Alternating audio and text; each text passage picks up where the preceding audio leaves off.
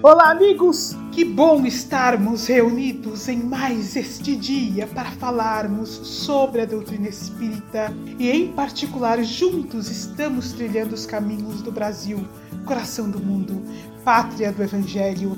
E à medida que nós vamos nos aprofundando e estudando realmente as descobertas científicas sobre o Brasil, compreendendo a magnitude deste país em que nós estamos, nós vamos percebendo cada dia mais que, ao fato de o Consolador prometido, ou seja, a doutrina espírita, se enraizar dentro deste país, o fato do Brasil realmente ter sido sobre os olhos do Mestre, uma terra escolhida para que nós possamos alcançar realmente o título de coração do mundo, pátria do Evangelho, se une a uma terra magnífica que dá oportunidade para o espírito em todos os estágios de evolução, ou seja, no reino mineral, no reino vegetal, no reino animal e no reino nominal, diversos ecossistemas com diversos desafios diferentes para que se efetue diversos graus no desenvolvimento da consciência. E cada vez mais nós ficamos maravilhados com o conhecimento que a doutrina espírita nos traz quando nós vislumbramos realmente aquilo que a ciência descobriu sobre os biomas do Brasil. Aquilo que nós podemos assim configurar com os nossos próprios olhos ao fato de, das diretrizes que a doutrina espírita nos traz, como nós podemos ficar maravilhados. É preciso que comecemos realmente a assumir o caminho de cidadãos brasileiros sob a ótica do espírito, assumir o caminho daqueles que representam o evangelho, abandonarmos as trevas das discussões improfícuas, abandonarmos os caminhos inúteis das discussões de quem não conhece os planejamentos de Jesus e a colocarmos em prática o seu evangelho de amor dentro do Brasil a nos esforçarmos pelo caminho da transformação individual, a realmente começarmos a olhar para nós mesmos, como nós estamos nos relacionando com o mundo, de que maneira as nossas palavras, as nossas frases, aquelas postagens que nós fazemos nas redes sociais, porque as redes sociais, elas são uma representação da sociedade, são as conversas que nós temos, a maneira como nós nos expressamos, como nós estamos nos expressando no mundo. Para formar uma egrégora de amor ou o inverso? Será que as nossas expressões estão formando uma egrégora contrária?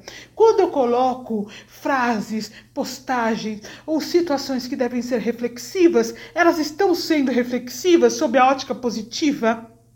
Aquilo que eu estou colocando vai beneficiar o coletivo? De que forma estou tendo a responsabilidade da palavra, a responsabilidade do pensamento?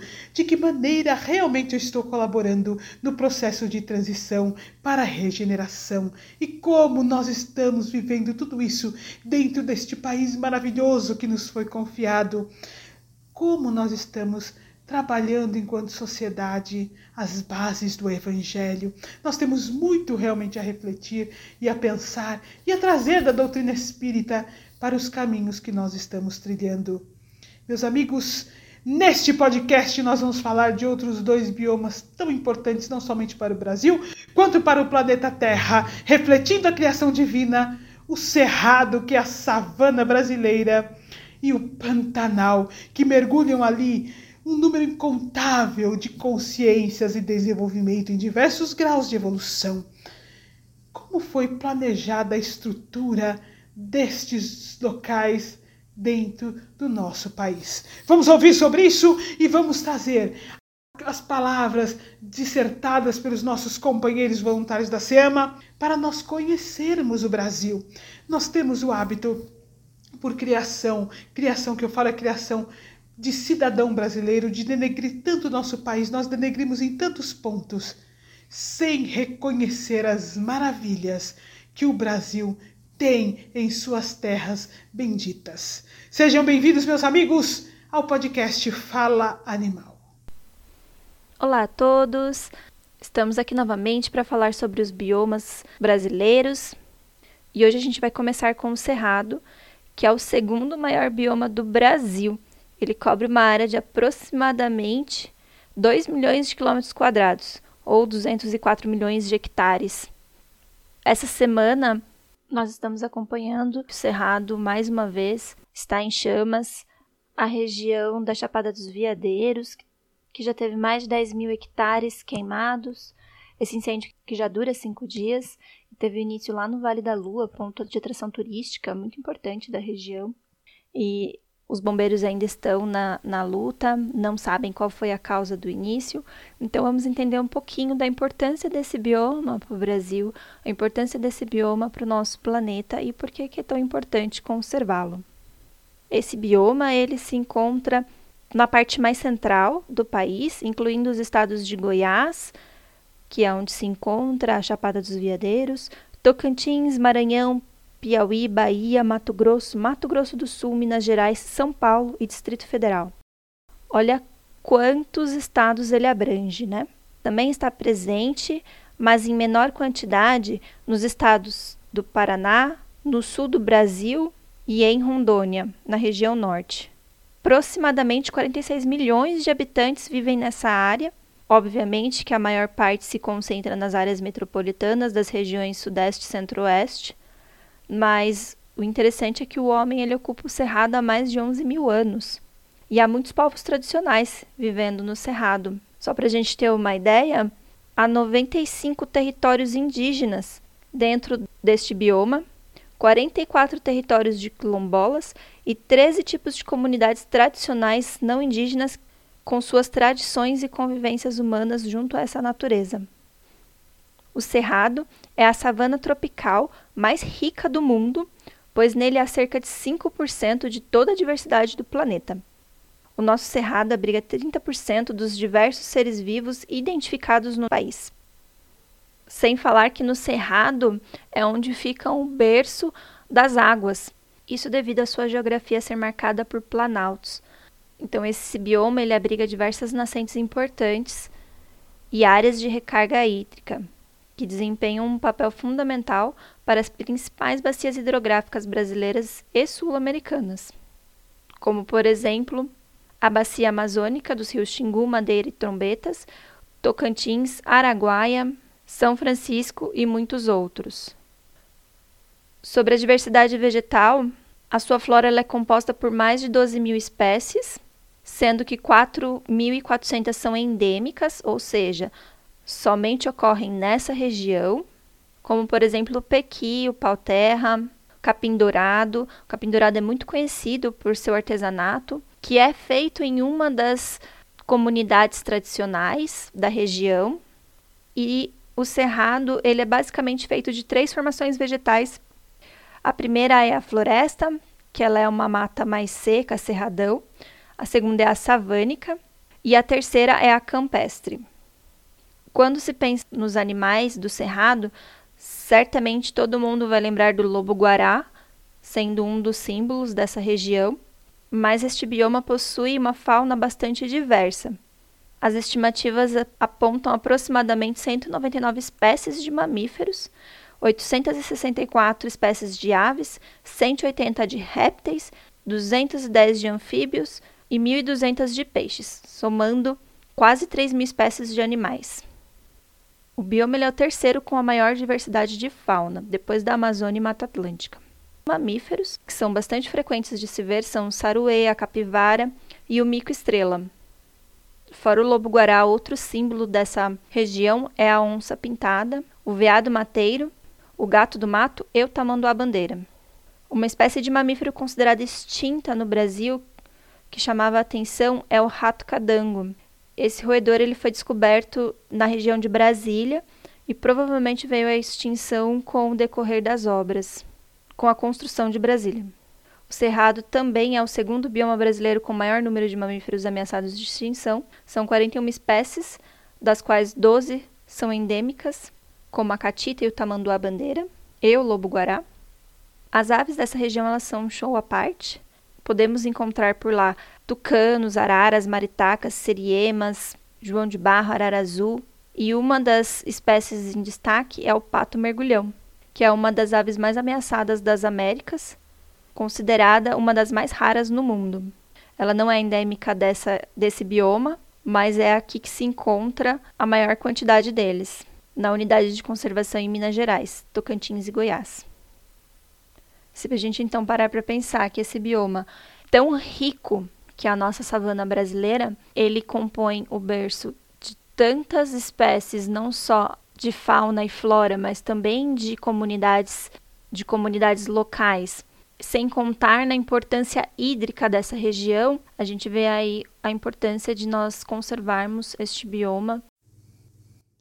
Meus amigos, se tem algo que nós aprendemos e realmente entendemos estudando a doutrina espírita, é que para o espírito desenvolver a consciência, ele precisa passar por diversas experiências, diversos campos de ação, de entendimento, diversos desafios do meio ambiente, no relacionamento com outros espíritos que estão encarnados e no relacionamento com o meio ambiente, porque os desafios diversos vão permitir ao espírito desenvolver a inteligência. Nos lembrando aí que os espíritos em fase de animalidade estão efetivamente em processo de individualização. Então, o reconhecimento do meio ambiente é essencial para o espírito, porque significa o desenvolvimento da inteligência para diversas formas diferentes. E aí nós vamos olhando o cerrado que nós acabamos de ouvir a respeito. E os cerrados, predominantemente, olha, aquelas imagens que nós vemos nos filmes da África, né? A savana mais conhecida do mundo é a savana africana que tem aquelas áreas extensas, onde nós vemos diversos animais, por exemplo, leões, elefantes e assim por diante. Não vou ficar aqui, eh, girafas, etc. Não vou citar todos, porque hoje nós estamos aqui falando da savana brasileira, que é o Cerrado. Nós vemos aquelas áreas extensas, a maior parte da plantação, ou seja, da flora do Cerrado, são de gramíneas. E muitas árvores, quando acontece, nós temos pequenas áreas de árvores, às vezes tem uma área mais extensa, mas a grande maioria são pequenas áreas formadas por arbustos e árvores de até 7 metros de altura. As folhas, os caules retêm água. Por serem áreas muito extensas, elas têm menos áreas de água.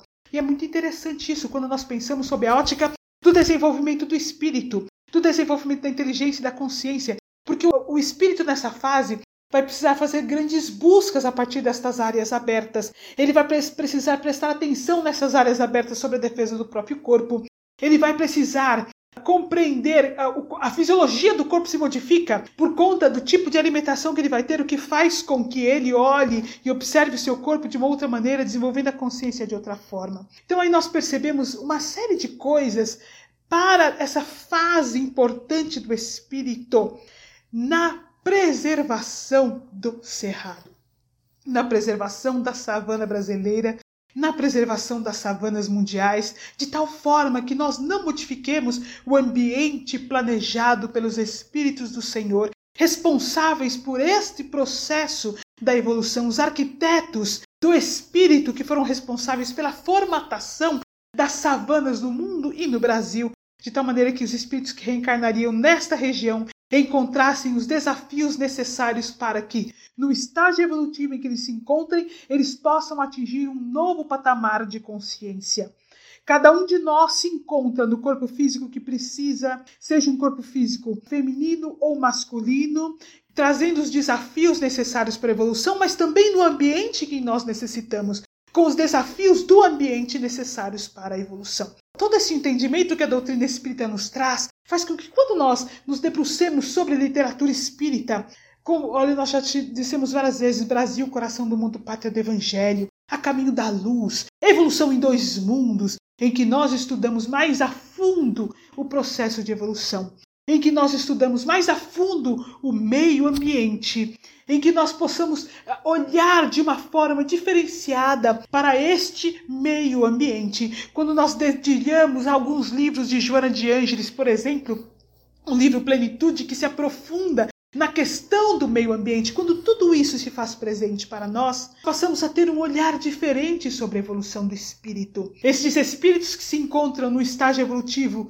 atual, por exemplo, ocupando o corpo físico de um lobo-guará, conforme nós nos aprofundamos nos estudos, inclusive de informações trazidas pela equipe espiritual da SEMA, nós passamos a entender que há determinadas fases de evolução de consciência que precisam de determinados modelos físicos específicos que permitirão a este espírito, a partir daquele corpo que ele recebe, encontrar determinados caminhos para a evolução. É, portanto, necessário o meio ambiente conforme ele foi constituído, aquele modelo físico que se adapta àquele meio ambiente, para que as provas planejadas pelas equipes espirituais superiores eu gostaria de abrir um parênteses aqui que não são as provas que nós, enquanto homens, impomos aos animais por nossa crueldade e a nossa ignorância sobre as leis divinas, sobre a evolução e sobre a irmandade entre os espíritos, mas as provas dos planejamentos espirituais dos espíritos responsáveis pela evolução destes irmãozinhos que estão na fase de animalidade. Estes planejamentos são possíveis para aquele estágio de evolução, para aquele estágio de consciência, naquele meio ambiente. Portanto, o nosso olhar respeitoso pela sagrada terra em que nós nos encontramos, pelo sagrado lar em que eles estão, deve ser o olhar do espírita, do cristão, o olhar que pisa no solo da abundante evolução da terra.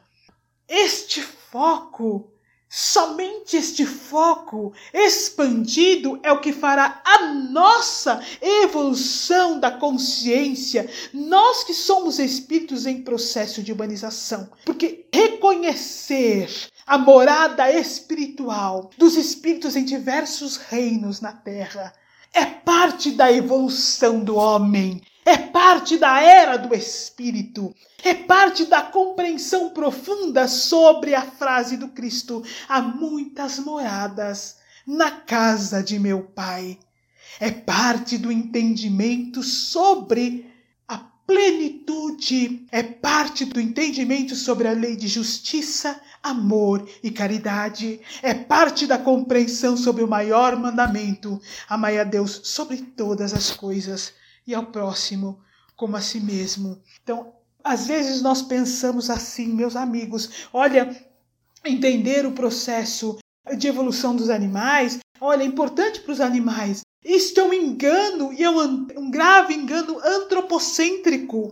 E um engano que mantém a nós, espíritos em fase de humanidade, aterrados, estacionados no estágio de evolução, sem compreender o verdadeiro amor de Deus, sem entender o amai-vos uns aos outros, como eu vos amei de Jesus.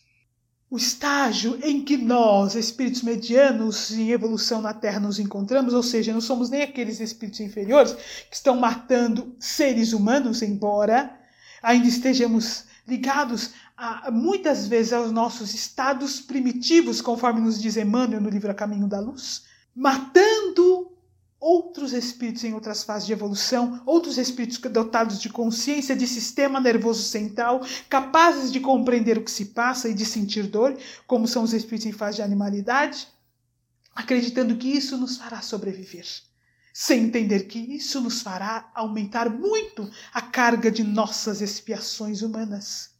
Porquanto não se tratam de animais, se tratam de nossos irmãos, se tratam de companheiros de evolução, se tratam de cidadãos terráqueos tanto quanto nós.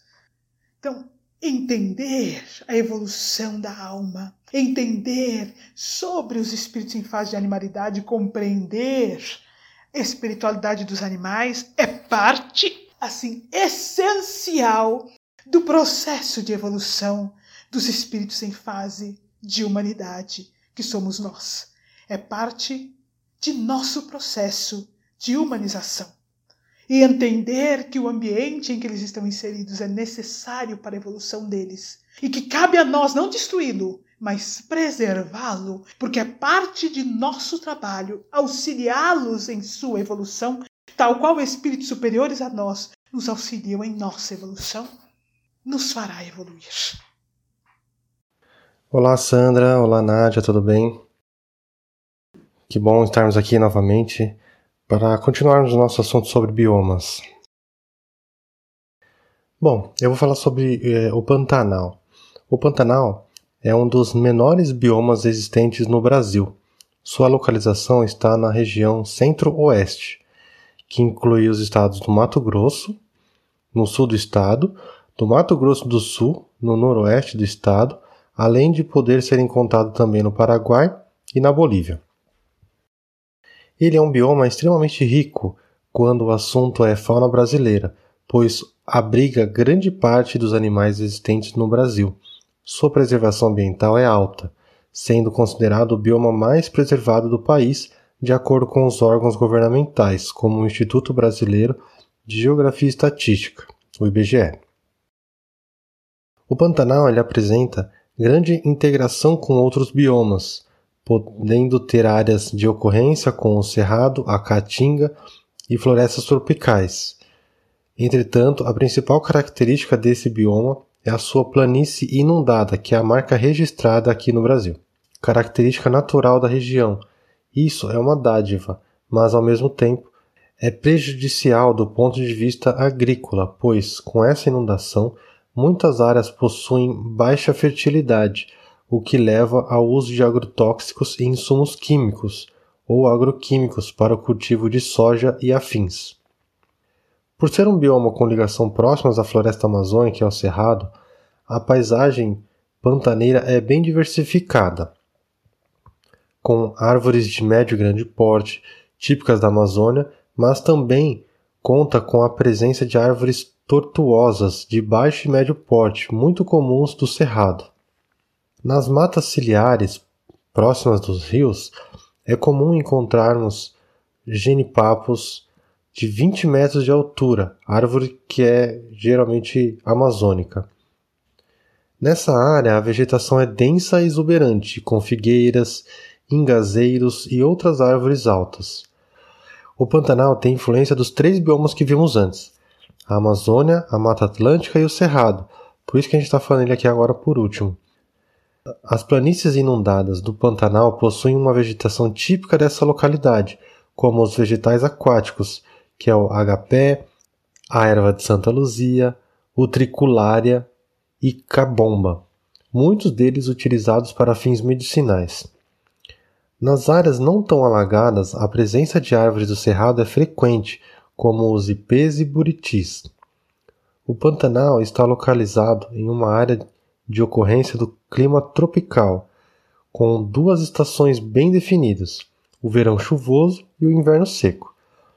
Esse fato é essencial para a atividade turística da região, uma das grandes impulsionadoras da economia. O Pantanal está situado em uma área circundada por planaltos, que atingem em média 700 metros de altitude. Essa elevação ao redor do bioma é o responsável pelas nascentes de vários rios pantaneiros. Entretanto, o Pantanal propriamente dito possui altitudes que não ultrapassam 120 metros. Com isso, mais de 80% do bioma ficam alagados no verão, época de intensas chuvas. A água no Pantanal é um fator decisivo no equilíbrio da fauna e da flora. Durante as cheias no verão, estima-se que 180 milhões de litros de água atinjam a planície do bioma. Toda essa água acumula-se na planície, formando as áreas inundadas, que são os pântanos, os brejos, as lagoas e baías que se interligam aos rios. O relevo contribui para essa ligação devido à sua baixa declividade. A fauna presente no Pantanal é riquíssima, concentrando quase todos os animais que vivem no Brasil. É muita espécie, né, gente? Esse fato ocorre porque tal bioma sofre uma influência direta dos três grandes biomas brasileiros, além de ter algumas áreas com resquícios de caatinga.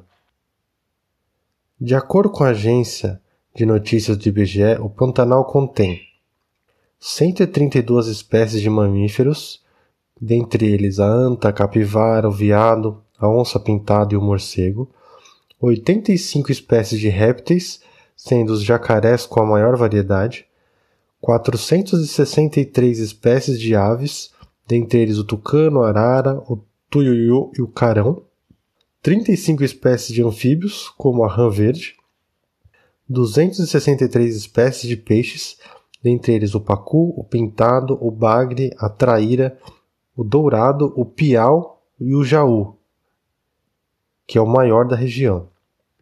Com toda essa riqueza, o Pantanal sofre com a caça e a pesca que ocorrem de forma ilegal. Um dos grandes alvos dos caçadores é o jacaré, animal bastante comum nessa região. Além disso, o peixe dourado também está na lista de animais ameaçados pelos pes pescadores. o que levou à proibição da sua pesca. No entanto, mesmo com o rigor da lei, a falta de fiscalização levando a ataques ilegais constantes. Nas últimas décadas, o cultivo de soja no Mato Grosso adentrou o Pantanal, o que pode ser um ato perigoso, pois esse cultivo usa uma quantidade expressiva de agrotóxicos, gerando problema para todo o ecossistema pantaneiro. Em relação ao Pantanal, a agricultura com o cultivo da soja tem causado preocupação para a população local e regional, pois os impactos ambientais não são restritos na área de ocorrência. Um dos casos que mais preocupam a Agência Brasileira de Pesquisa Agro Agropecuária, Embrapa, é a contaminação da bacia hidrográfica do rio Taquari, com graves ameaças à fauna e à flora local. Só para a gente ter uma ideia, o rio Taquari ele nasce no extremo sul do Mato Grosso e corre no sentido leste-oeste, em direção ao Mato Grosso do Sul, sendo um dos afluentes do rio Paraguai, um dos principais rios da, da bacia Platina.